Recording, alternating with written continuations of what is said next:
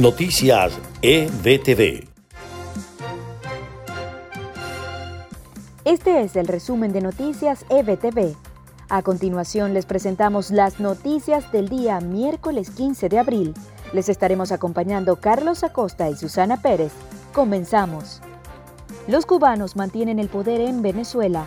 Así lo expresó este miércoles el presidente encargado de Venezuela, Juan Guaidó, quien además ratificó que siguen trabajando en la transición y que desde la Segunda Guerra Mundial no se había visto una coalición de países unidos por un mismo objetivo, en este caso, la recuperación de la democracia del país. La industria petrolera de Venezuela tuvo un desplome del 67% en los últimos siete años a causa de las malas políticas implementadas por el régimen de Nicolás Maduro. Así lo indicó el diputado Francisco Sucre durante la sesión parlamentaria de este miércoles. La pandemia del nuevo coronavirus superó los 2 millones de casos y deja más de 126 mil víctimas mortales en todo el mundo, según el último balance de la agencia AFP. La OMS dijo hoy que los países que suavicen las restricciones impuestas para luchar contra la propagación del coronavirus deberían esperar al menos dos semanas para evaluar el impacto de tales cambios antes de aplicar nuevas relajaciones.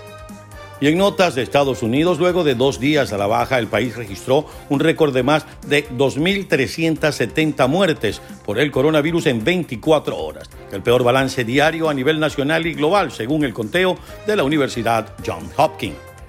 De autoridades estatales y locales se han estado organizando para la toma de decisiones sobre cuál es el momento indicado para suprimir las restricciones contra el coronavirus. El presidente Donald Trump volvió a recalcar que trabajará con los gobernadores para que ellos decidan cuándo y cómo salir paulatinamente del confinamiento. Y el Departamento del Tesoro ordenó que el nombre del presidente Donald Trump se imprima en los cheques de estímulo que el Servicio Interno de Impuestos enviará a millones de estadounidenses.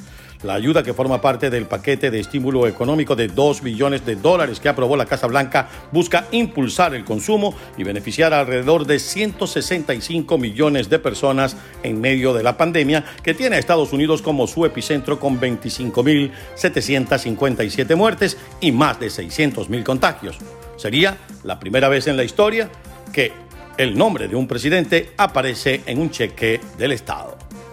Y hasta aquí las informaciones de este compacto informativo EBTV de podcast. Hemos trabajado para ustedes en la producción Marifé Soto y María Gabriela Rondón. En la narración, Susana Pérez y quien les habla, Carlos Acosta. Manténganse conectados a la señal de EBTV en todas nuestras plataformas. Hasta una próxima oportunidad. Noticias EBTV.